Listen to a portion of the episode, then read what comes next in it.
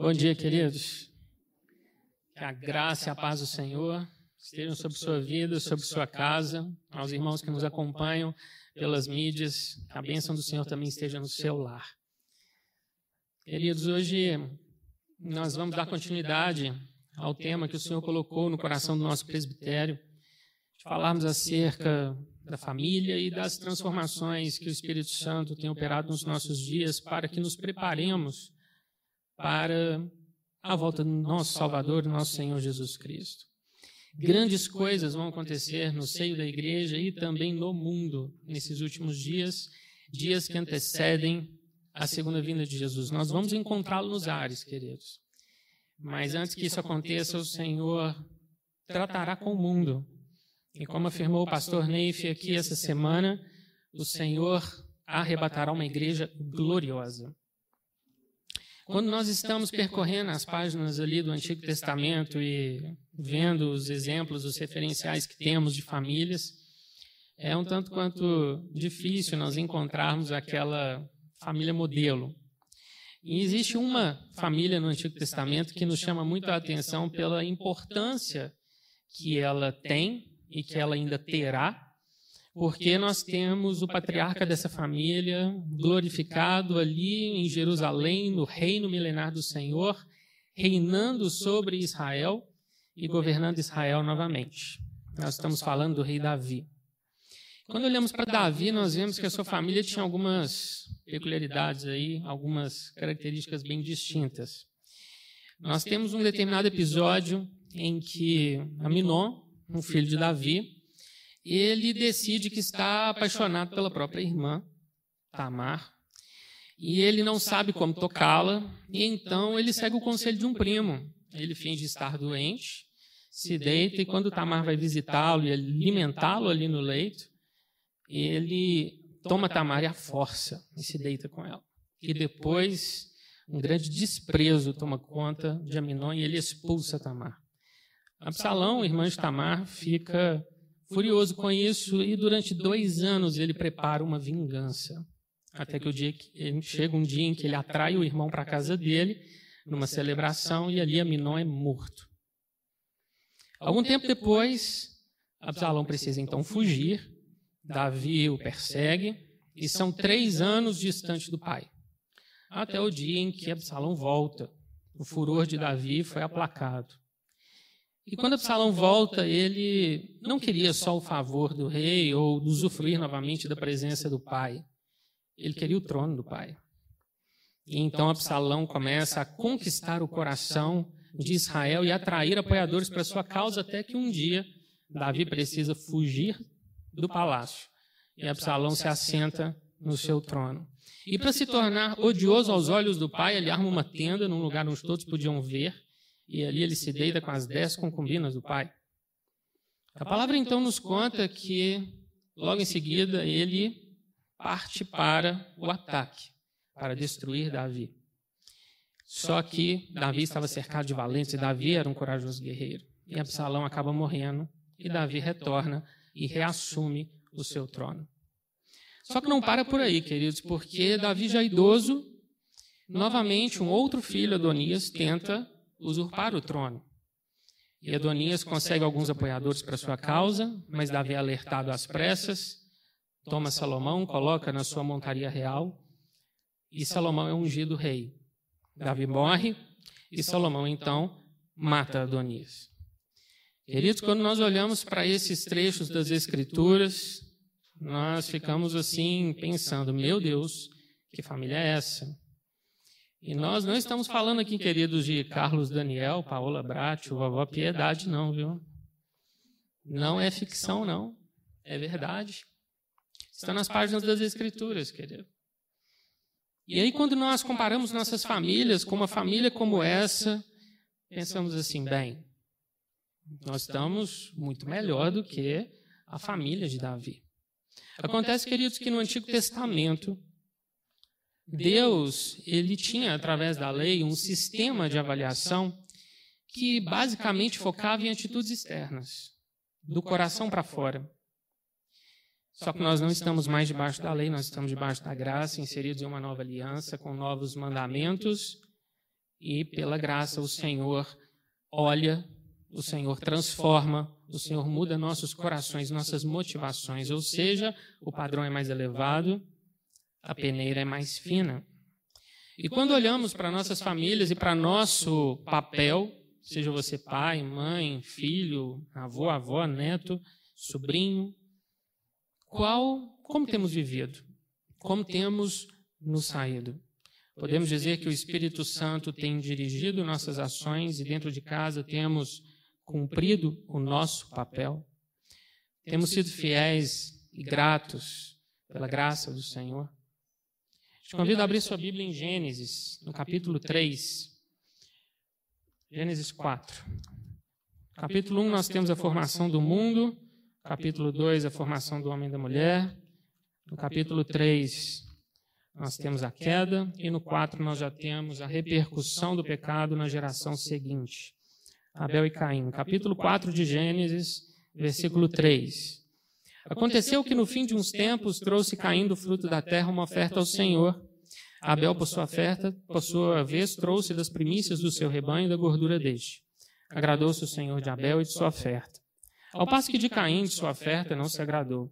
Irou-se, pois, sobremaneira Caim, descaiu-lhe o semblante. Então lhe disse o Senhor: Por que andas irado e por que descaiu o teu semblante? Se procederes bem, não é certo que serás aceito? Se, todavia, procederes mal, eis que o pecado jaz à porta. O seu desejo será contra ti, mas a ti cumpre dominá-lo. Nós temos aqui, queridos, dois irmãos e nós sabemos como essa história termina. Só que, enquanto muitas vezes damos ênfase ao fato de que Caim atraiu Abel até o campo e ali o matou, nós temos aqui alguns tesouros da revelação do Senhor que apontam para o alerta de Deus. Quando Abel apresentou da sua oferta, ele apresentou das primícias do seu rebanho, e Caim, uma parte qualquer da sua colheita. O problema aqui, queridos, não era essencialmente de onde vinha a oferta, porque nós sabemos que na lei de Moisés a oferta de grãos, primícias da colheita ou primícias do rebanho eram aceitas da mesma forma pelo Senhor. O problema aqui são as primícias. Abel trouxe da melhor, da primeira parte, e Caim trouxe de uma parte qualquer. E Caim ficou furioso porque a sua oferta não foi aceita. E no verso 7, o Senhor nos dá aqui uma revelação. Se procederes bem, não é certo que serás aceito, querido? Hoje nós não estamos vivendo mais nos dias de Caim e Abel. A graça já nos tornou aceitos pelo Senhor. Se ofertarmos mais ou menos, a graça nos alcança da mesma forma. Claro, queridos. Existem bênçãos específicas para uma maior ou uma menor fidelidade, maior ou menor santidade, começando com as consequências para você mesmo das suas ações e bênçãos que o Senhor derrama sobre nós. Mas nós já fomos aceitos. Deus então vai até Caim e fala aqui: que semblante é esse caído? Por que você anda assim tão furioso? Que cara é essa? Se você proceder bem, você vai ser aceito. Mas se proceder mal, o pecado está aí à sua porta. É só você abrir que ele entra. O seu desejo será contra ti, mas a ti cumpre dominá-lo. Queridos, o Senhor fez um alerta a Caim. E o que ele fez? Ignorou. Quantos alertas o Senhor tem nos dado acerca do nosso procedimento? Temos controlado a nossa língua? Temos agido com justiça? Temos nos interessado? Temos amado? Temos cuidado, protegido? Temos convivido de uma forma pacífica dentro do nosso lar? Ou nossas palavras são hostis e agressivas? Nossas atitudes são indolentes, do tipo, eu não me importo. O Senhor, queridos, tem nos dado alertas pelo Espírito Santo. A base de toda uma sociedade, começando numa esfera menor, a base da igreja, são famílias. Se as famílias andam bem, todo o resto anda bem. Famílias desestruturadas, famílias quebradas, dilapidadas, famílias onde não há respeito, amor, nem educação, não são base para muita coisa. Nós precisamos, queridos, trabalhar pelo resgate das nossas famílias naquilo que compete a cada um de nós. E o Senhor está nos chamando neste ano, no início de 2021, para que isso seja uma resolução do nosso coração, um objetivo de vida, porque se dentro de casa as coisas andarem bem, não importa o que vai vir de fora, nós vamos estar fortalecidos. Nós vamos dar conta do recado. Porque dentro de casa nós temos uma fortaleza. A nossa família está fundada na rocha de Israel, Jesus Cristo. George Whitefield foi um grande pregador. Se nós olharmos para a história dos Estados Unidos no século XVIII, nós vamos ver que muita coisa que estava acontecendo em termos de convulsões sociais nos lembram a França também do século XVIII. Só que a França, em 1789, optou pela guilhotina, e desde então a França não tem produzido nada de bom em termos de política. Você pode olhar para a história dessa nação, uma nação de convulsões, de brigas, de revoluções, de idolatria da razão. Nós temos aí uma catedral muito famosa que foi consagrada a Deus a razão, a Deus a ciência. E por outro lado, nós temos nos Estados Unidos, na mesma época, Deus levantando pregadores, para que o futuro dos Estados Unidos não fosse o futuro da França. E Deus então levanta homens como Jonathan Edwards e traz do outro lado do oceano da Inglaterra George Whitefield. E aqueles homens, eles falam: não, pregar dentro da igreja não, nós vamos pregar onde as pessoas estão, nas cidades, nos campos. Nós vamos até elas. E George Whitefield restaurou o ministério ao ar livre, coisa essa que nós encontramos nas páginas do Novo Testamento. E a palavra nos conta que George Whitefield, pregando, andando pelos Estados Unidos, ele tinha um profundo senso de missão e ele sabia que aqueles que o ouviam talvez tivessem uma chance só para se converter. E a história nos conta que George Whitefield chorava enquanto pregava. Era raro, rara a pregação sem que houvessem lágrimas. Esse homem conhecia, querido, sobre o arrependimento, sobre a alma humana como poucos. É dele a seguinte citação: Se lamentares e chorares por seus pecados passados, sem abandoná-los, teu arrependimento será em vão. Estarás zombando de Deus e enganando a tua própria alma. O Senhor tem nos feito alertas, queridos. O Senhor tem falado conosco nesse dia final. Todos nós temos o Espírito Santo, somos morada dele. Mas não podemos apenas ficar na lamentação e no choro, nós precisamos de fato mudar. Esse é o objetivo final do arrependimento em nossas vidas.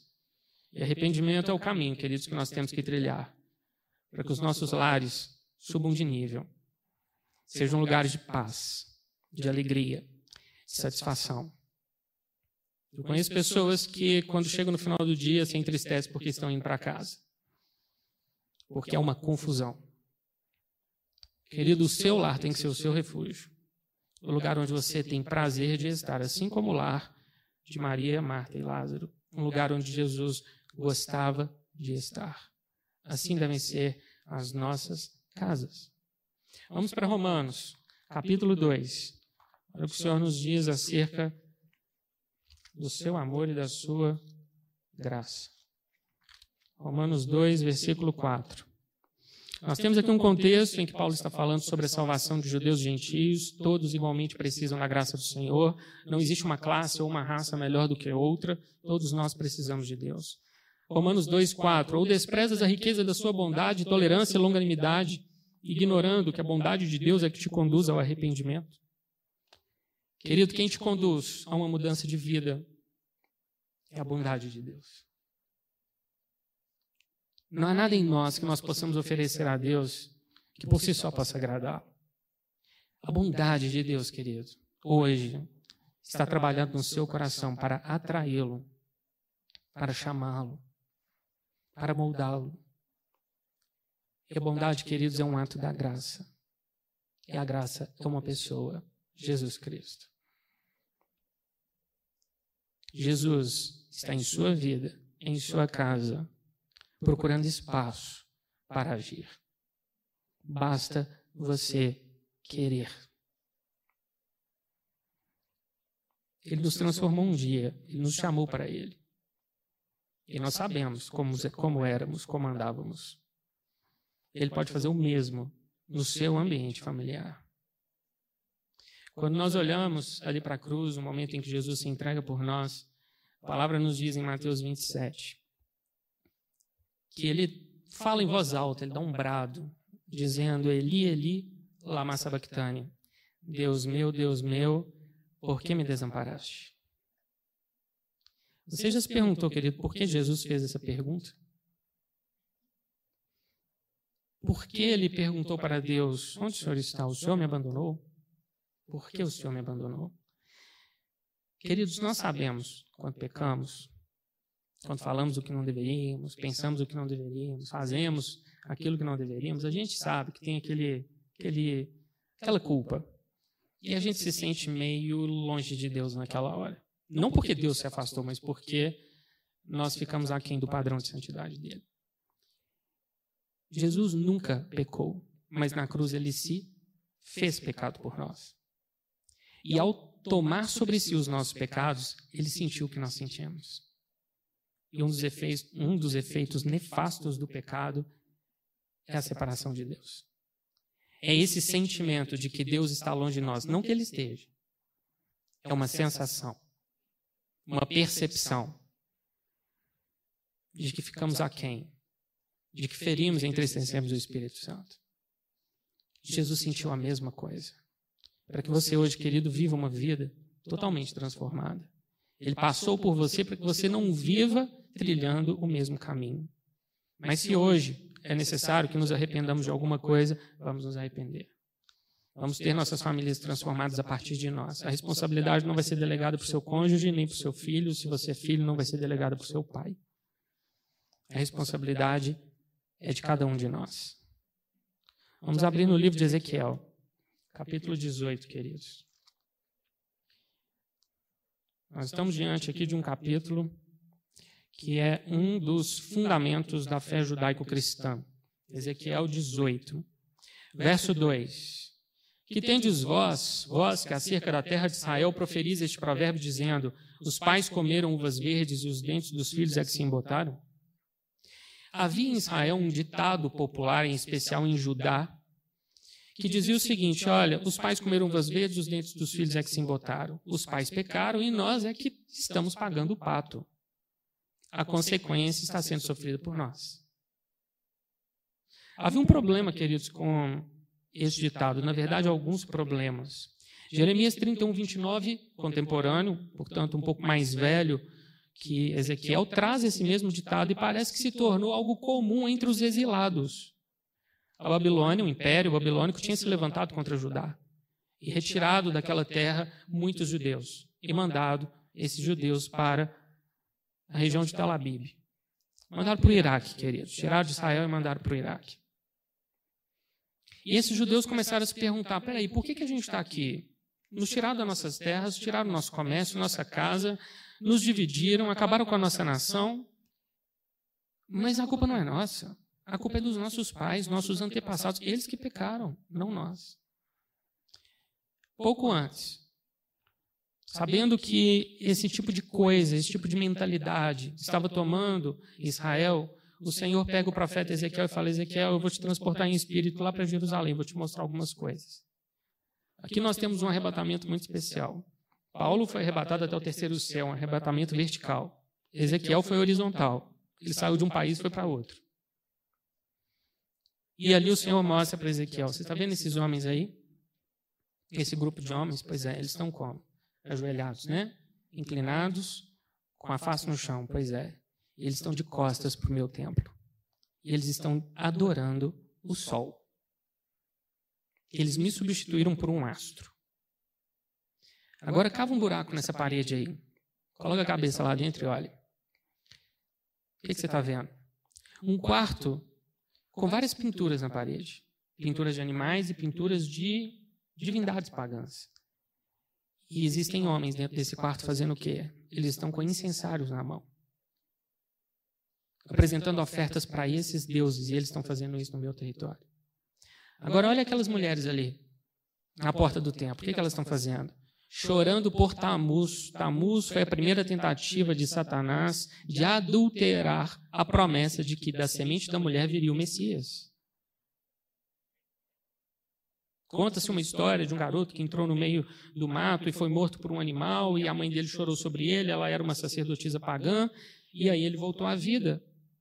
Satanás tentando sempre enganar e essas mulheres estavam ali adorando Tammuz. E os pecados de Israel, a gente tem uma lista enorme no livro do profeta Jeremias que viveu essa época também. E Deus então está dizendo para Ezequiel: peraí, esse povo está dizendo que eles não pecaram contra mim? Que a culpa desse juízo não é deles? Queridos, havia aqui uma dupla mentira Primeira mentira desse ditado. Quando tiravam de si mesmos a responsabilidade, jogavam a responsabilidade sobre outros, eles queriam se eximir de qualquer culpa. É fácil a gente jogar a responsabilidade sobre o outro quando as coisas não dão certo, né? E hoje nós temos isso como um aspecto cultural na nossa nação. Antônio Gramsci, lá no começo do século XX, um socialista cínico, vendo que as nações ocidentais não poderiam ser tomadas pelas armas, como foi na Rússia, ele então estabelece um princípio: divida a sociedade. Divida em grupos. Gere revolta nesses grupos. Diga que eles são o que são porque existe um culpado, ainda que esse culpado seja abstrato e fictício. O patriarcado, a classe média, a sociedade opressora. E aí então você vai destilar nessas pessoas muito ódio. E essas pessoas vão se sentir totalmente sem freios para viver e fazer aquilo que elas quiserem. Porque existe um culpado. Então, como tem um culpado, eu ajo de forma de uma forma assim livre, uma liberdade, claro, que leva à morte. E nós vemos isso hoje na nossa cultura, no mundo todo, principalmente no mundo ocidental. Tira a responsabilidade de você e joga sobre um ser abstrato que não pode ser preso, julgado nem condenado. E você fica livre. Vocês viram o que, que as feministas gritaram no Chile na semana passada? Abaixo o patriarcado, viva o feminismo. Olha aí o culpado. E com isso, como a sociedade fragmentada e desestruturada é mais fácil dominá-la. Queridos, nós cristãos devemos assumir nossas responsabilidades. Tudo que o mundo quer é que você seja uma vítima. Ah, mas você não conhece como foi minha vida, como eram meus pais, como era minha casa. Eu nasci e cresci sem oportunidades, querido. Eu conheço um Deus que nos visita em amor e graça e que nos dá chances que o mundo não nos dá. Que nos eleva acima do nosso diploma, da nossa capacidade ou das nossas habilidades pessoais. Eu sirvo a um Deus que resgata almas do mais profundo abismo da pobreza, da miséria. Porque Deus é Deus de poder. Para Deus não existe desculpa. É só você percorrer de leve a história dos grandes homens e mulheres que fizeram diferença nesse mundo. Você vai ver de onde eles vieram. Raramente você vai encontrar algum que nasceu em berço de ouro. Raramente. Foram batalhadores desde o começo. E marcaram gerações. E nós, queridos, vamos assumir nossas responsabilidades. Segundo aspecto da dupla mentira desse ditado está no fato de que ao jogar sobre a geração anterior os seus pecados, eles faziam de Deus um ser injusto, porque Deus estava cobrando a fatura deles. Queridos de Deus, não se zomba. Capítulo 18, verso 25. Olha o cúmulo da insensatez dos israelitas de Judá. Olha o que eles diziam. Verso 25. No entanto, dizeis: o caminho do Senhor não é direito. Ouvi agora, ó casa de Israel, não é o meu caminho direito? não são os vossos caminhos tortuosos. Eles chegaram ao ponto de dizer: olha, esse Yahvé aí, esse Deus que a gente serve, que tem lá aquele templo gigante em Jerusalém, pois é, ele não é tão justo assim. Ele não é tão direito assim. Uma pessoa incapaz de assumir suas responsabilidades sempre jogará sobre o outro a culpa. E dirá o que o outro é, e de tentar, tentará destruir, distorcer o que o outro é, porque ela não quer se enxergar. Queridos, nós precisamos nos ver como somos, ainda que isso doa. Esse é o começo do tratamento, é o começo da cura. Capítulo 18, verso 3. Olha a resposta veemente do Senhor. Tão certo como eu vivo, diz o Senhor Deus, jamais direis este provérbio em Israel. Deus está dizendo: calem a boca, parem de falar essa bobagem. Vocês não sabem o que estão dizendo. E durante todo esse capítulo nós vamos ver Deus premiando o justo e permitindo que aquele que anda em pecado viva a consequência das suas ações. Queridos, o Senhor te chama de justo, ministro, herdeiro, filho, Isso é condição boa o suficiente para entendermos quem somos e começar a assumir nossas responsabilidades, a começar dentro de casa. Se necessário for, vamos trilhar o caminho do arrependimento. Josh McDowell, um dos grandes apologetas norte-americanos, um homem que tem dedicado toda a sua vida para defender a fé cristã, ele diz que arrependimento significa concordar com Deus que pecado é pecado, sem racionalizações ou intenção de cometê-lo novamente. O seu Shed, nosso saudoso irmão, conceituou arrependimento dizendo que arrependimento é mudança de pensamento que leva a um novo modo de agir. E Russell Shedd continua dizendo: é a revolta consciente do homem contra o seu próprio pecado. Querido, você tem que se revoltar contra aquilo que na sua natureza não agrada a Deus. A responsabilidade é sua, ninguém vai fazer isso por você. À medida que você for sendo transformado e santificado pelo Senhor, a sua vida muda, mas também muda o ambiente. Sim, querido, muda o ambiente. O seu Shed nos explica que o arrependimento ele é um caminho não um ato como muitas pessoas entendem. O primeiro aspecto do arrependimento é o aspecto intelectual.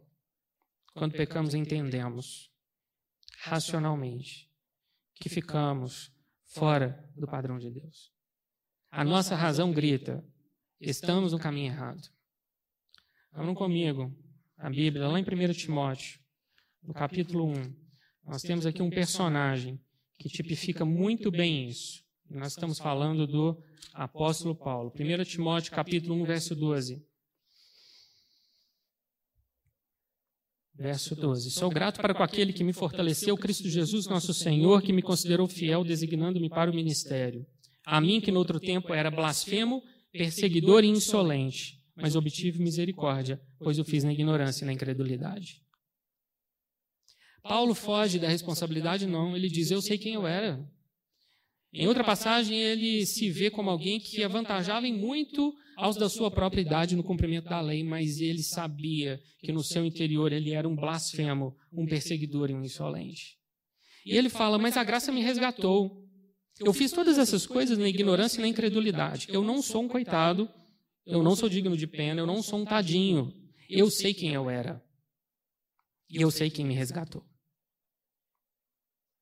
Portanto, querido, primeiro passo, entenda que certas coisas precisam ser mudadas. Segundo aspecto, emocional. Quando nos arrependemos, quando estamos ali diante de algo que fizemos que não deveríamos ter feito, nós sentimos um profundo pesar. Sentimos culpa. A culpa é mais ou menos como a dor. Se você está sentindo aí uma pontada, uma, fisgada, uma dor, é o seu corpo dizendo que tem alguma coisa errada. A culpa, queridos, faz a mesma coisa. Ela só não pode ser cultivada, que aí ela vira uma doença. Ela te mostra que tem alguma coisa errada e precisa ser consertada. Vamos para 2 Coríntios, capítulo 7. Nós temos aqui na igreja de Corinto o exemplo que eles passaram por esse caminho. Capítulo 7, verso 9. Agora me alegro não porque fostes contristados, mas porque fostes contristados para arrependimento, pois fostes contristados segundo Deus, para que de nossa parte nenhum dano sofresseis. Porque a tristeza segundo Deus produz arrependimento para a salvação, que a ninguém traz pesar, mas a tristeza do mundo produz morte. Paulo diz: Olha, eu enviei uma carta aí para vocês, chamei a atenção de vocês e eu tive notícia de que ela produziu um bom efeito. Tem gente aí que anda quebrantado e entristecido. E Paulo completa: se vocês estivessem sentindo a tristeza do mundo, eu me preocuparia, porque essa tristeza gera depressão, gera doença e gera morte. Mas a tristeza que vocês estão sentindo é boa. Ela vem como resultado do entendimento de que o caminho que vocês estão trilhando é o caminho do erro. Então vocês estão sentindo pesarosos. E isso é bom. Isso é muito bom. Com essa tristeza eu não me preocupo, porque ela produz arrependimento para a salvação. Muitos queridos param por aqui. Entendem que pecaram, sentem profundo pesar, mas não dão o passo seguinte. É o último passo que de fato configura o arrependimento. Se a pessoa para, para por aqui, o que ela sentiu até então vira remorso. E remorso não muda ninguém. Judas suicidou por causa do remorso. Ele não se arrependeu. Ele não mudou. Pedro se arrependeu, chorou amargamente. Queridos, nós todos, instados pelo Espírito Santo, devemos dar o próximo passo. Nós estamos diante do aspecto volitivo ou vontade. Uma firme resolução no seu coração de que esse caminho não é o melhor. Eu quero mudar. Eu preciso mudar, Senhor, ajuda-me. A confissão, queridos, ela é muito importante no arrependimento, mas ela é o primeiro passo. O arrependimento é todo o caminho. A confissão lava a nossa sujeira, mas é o arrependimento que nos tira da poça de lama. E arrependimento, queridos, é mudança. Nós precisamos ter uma disposição, uma vontade de mudar. Em Mateus capítulo 3, quando João Batista estava ali às margens do Jordão, batizando os israelitas que desciam até ele, ele viu um grupo de pessoas descendo e entre eles saduceus e fariseus. E João Batista olha para eles e diz: Raça de víboras, quem vos induziu a fugir da ira vindoura? Produzi, pois, frutos dignos de arrependimento. João Batista está dizendo aqui: vocês são um bando de dissimulados, de mentirosos, de manipuladores.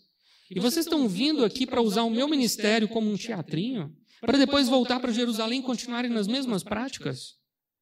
E João Batista tinha razão, porque o ministério dele diminuiu, de Jesus cresceu, e Jesus encontra aquele mesmo grupo mais adiante e tem fortes embates. E se a gente acha que raça de víboras é uma, uma expressão muito forte, observe como Jesus chamou esses homens. Ele não mediu palavras. O Senhor, querido, espera que nós venhamos a produzir frutos dignos de arrependimento. A partir do momento que, de fato, queridos, mudamos a nossa trajetória e nos colocamos em um novo caminho, a nossa vida vai mudar. E as pessoas perto de nós vão perceber. Os frutos vão aparecer. Stephen Lawson, um estudioso das profecias bíblicas, é, disse certa vez que obediência seletiva não é obediência, é mera conveniência. Volte a obedecer a palavra de Deus, como nós precisamos da palavra.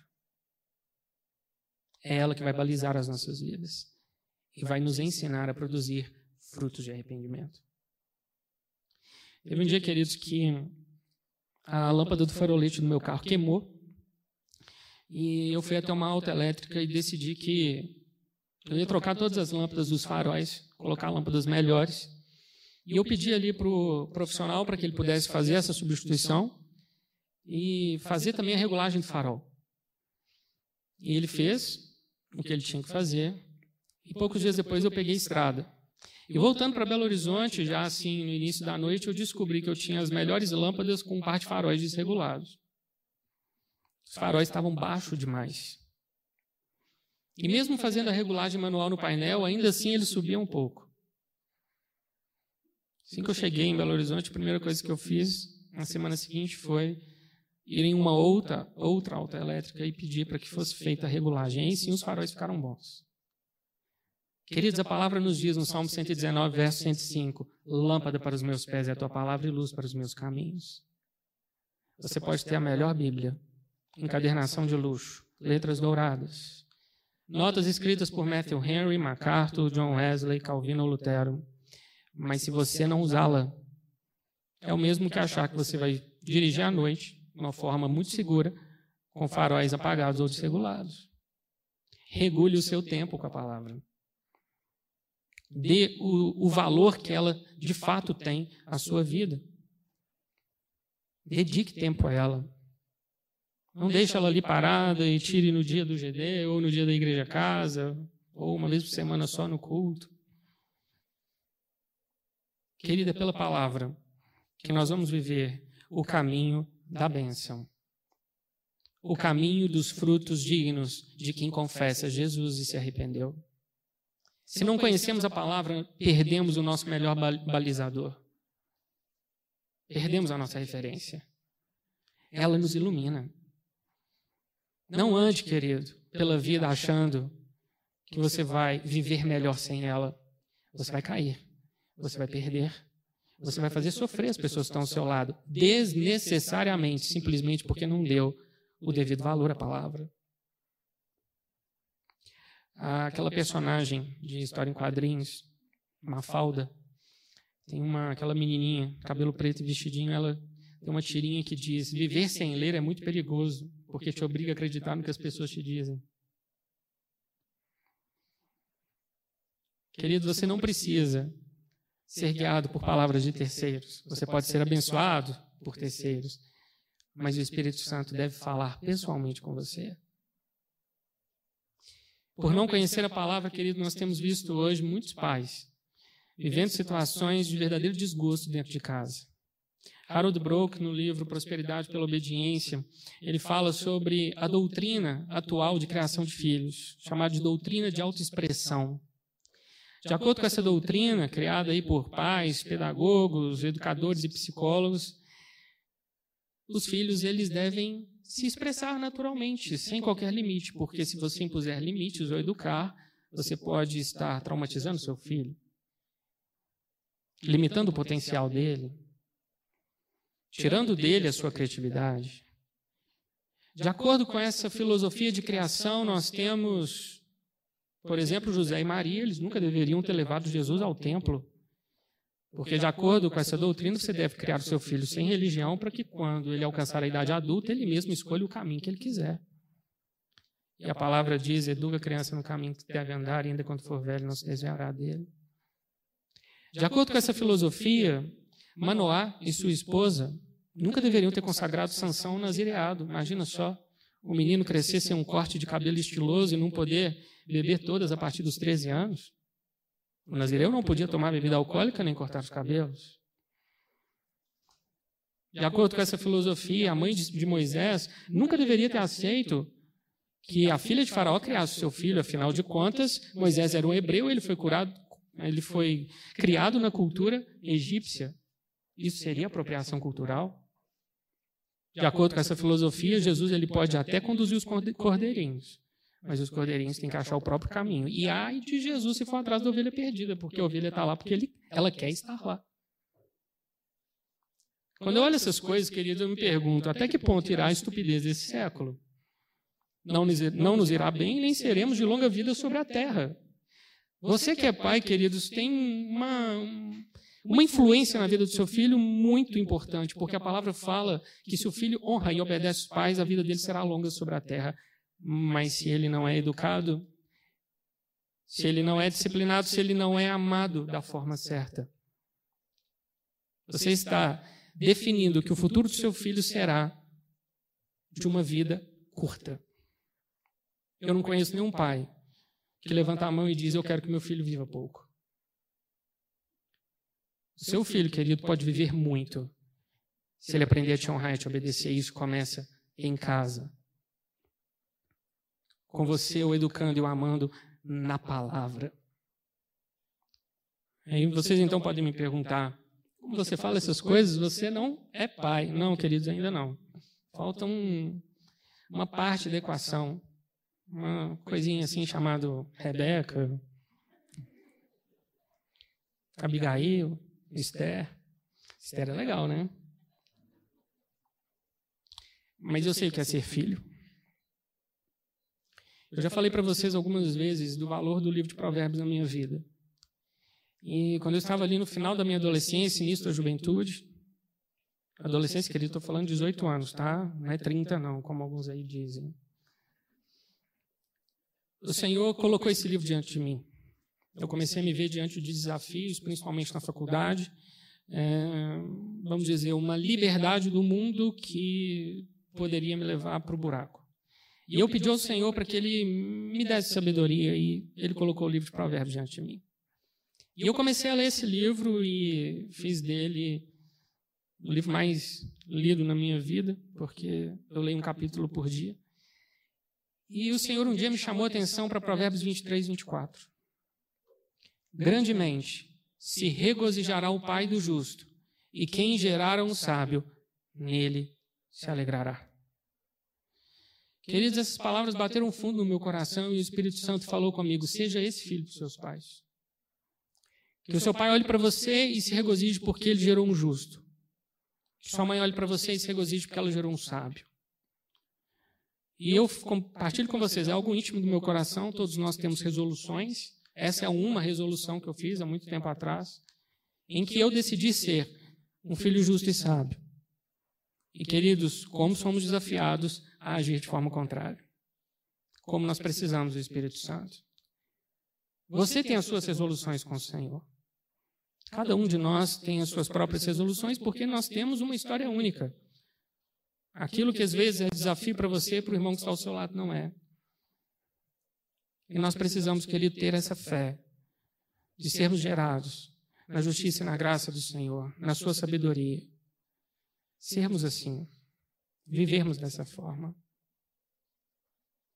Para encerrar, queridos, grave no seu coração. Salmo 51, verso 10, Salmo de Davi, muito conhecido, muito pregado e falado. Davi diz: Cria em mim, ó Deus, um coração puro e renova dentro de mim um espírito inabalável. Que essa seja a realidade no seu espírito e no seu coração, a partir de hoje, para que você e sua casa sejam transformados. Amém? Vamos ficar de pé, vamos orar. Senhor nosso Deus, nosso Pai, Tu és tudo para nós. Nosso alfa e ômega, nosso princípio e fim nosso Deus de amor. Senhor Jesus nos deu todas as coisas. Como igreja, Pai, nós nos colocamos diante de Ti nesse dia e te pedimos, entre em nossas casas, em nossos lares. Faz morada, Senhor. Faz morada, Senhor. Espírito Santo, aviva nossos corações para amá-lo, louvá-lo e engrandecê-lo. Sabemos que muitas coisas podem ser feitas pelo outro, pelo cônjuge, pelo filho, pelo pai, pela mãe, mas, Senhor, nós te pedimos, comece em nós essa transformação. O Senhor tem aberto os nossos olhos e nos feito olhar para o mundo e perceber que há muitas coisas acontecendo nesses dias, coisas essas que acontecem numa velocidade tal que é até difícil acompanhar. Mas para nós, queridos, o que importa nessa, nesse dia, nessa manhã, é que nós andemos com o Senhor, que nossa casa se renda ao Senhor. E Deus, eu te peço, faz isso em nossos lares. Eu te peço, Pai, para que nós possamos saber olhar para o mundo e ler o mundo com os olhos da tua palavra que nós sabemos discernir aquilo que é bom e aquilo que não é. Que nós saibamos, Senhor, entender e viver aquilo que é teu e aquilo que não é teu. E eu te peço, Pai, vem mudar nossas motivações. Senhor, às vezes gastamos tempo com coisas que não são boas. Tira esses maus hábitos da nossa vida. Colocamos diante dos nossos olhos aquilo que é impuro, que o Senhor não aprova. Senhor, purifica os nossos olhos, porque a tua palavra diz que aquilo que entra pelos nossos olhos faz o nosso corpo luminoso, se luz for porque se for em trevas, nosso corpo inteiro estará em trevas. Senhor, em nome de Jesus eu te peço, vem trabalhar os nossos relacionamentos. Muitas vezes nós não queremos ouvir o que o outro diz, nós já estamos pensando numa resposta e atropelando o outro e cortando o outro. Isso é falta de amor e falta de educação. Senhor, eu te peço em nome de Jesus, vem trabalhar nossas motivações. Muitas vezes, Senhor, nós queremos fazer prevalecer aquilo que é nosso, nossa vontade, nosso direito, o meu sonho, aquilo que eu planejo. Senhor, eu te peço, para que onde o amor do Senhor venha superabundar, não haja mais eu, mas sim nós. Em nome de Jesus, Senhor, vem transformar os casamentos, restaurar o amor, o respeito, a admiração de um cônjuge pelo outro. Vem transformar, Senhor, o relacionamento dos pais com os filhos, para que os pais tenham interesse pelos filhos, amor, não sejam ausentes, mas presentes. Da mesma forma, os filhos retribuam os pais com honra, obediência e respeito. Senhor, nós sabemos que o nosso país está passando por uma grande mudança. Nós temos sido questionados em muitas coisas e nós temos nos voltado para a tua palavra, Pai. Hoje a igreja evangélica no Brasil é o maior diferencial dessa nação. O Senhor tem impedido que tragédias aconteçam em nossa política, economia e nossa cultura através da igreja. E hoje, Senhor, nós nos posicionamos entendendo o nosso papel, e pedindo ao Senhor, começa dentro das nossas casas, porque vai ficar muito mais fácil testemunhar para o mundo se vivermos em um lar de paz. Em nome de Jesus Cristo, Senhor, eu te peço para que nesse ano de 2021 as famílias da comunidade sejam vivificadas pelo teu Espírito. Onde há doença, que haja cura. Onde há depressão, que haja alegria. Senhor, onde há falta de respeito, que haja amor. Nós te pedimos, Senhor, vem vivificar os nossos laços afetivos. Senhor, nós não andamos mais de acordo com as coisas do mundo. Nós nos submetemos a Ti, a Tua palavra, reposiciona as Escrituras do nosso lar. Se queremos que os nossos filhos te amem, amem a Tua palavra e andem nos Teus caminhos, nós temos que ler as Escrituras, nós temos que ter a Bíblia em nossas mãos, que possamos, Senhor, assumir essas pequenas responsabilidades que parecem aos nossos olhos, sim, poucas, perto das transformações grandes que nós sabemos que nossa casa precisa, mas, Senhor, não vamos desprezar de forma nenhuma o dia dos humildes começos. Nós te buscamos, nós te, nós te amamos e nós te pedimos, transforma, ainda que o começo, Senhor, seja pequeno, ainda que seja devagar, mas nós te pedimos, Senhor, vai fazendo a tua obra, vai fazendo a tua obra em nossos corações. Nós sabemos, Pai, que o diferencial nessa terra é a igreja e continuará a ser até o fim dos tempos. O anticristo não pode se manifestar, não pode colocar seus planos em prática. Satanás não pode dominar as nações enquanto a igreja não for afastada, for tirado o espírito afastado. Senhor, nós te pedimos, ensina-nos a cumprir o nosso papel nessa geração. Porque, Senhor, os olhos do mundo estão sobre nós. E nós queremos brilhar com o fulgor do firmamento. Queremos abençoar, edificar, construir e elevar o padrão moral da nossa sociedade. Em nome de Jesus, nós te amamos e pela fé te agradecemos, porque essa obra é pela tua graça, é pelo teu efetuar, é pelo teu agir. Maranata, Senhor, ajuda-nos, vem em nossos lares e resgata-nos para uma fé firme, robusta e verdadeira. Em nome de Jesus Cristo. Amém, Senhor. Amém, amém, amém.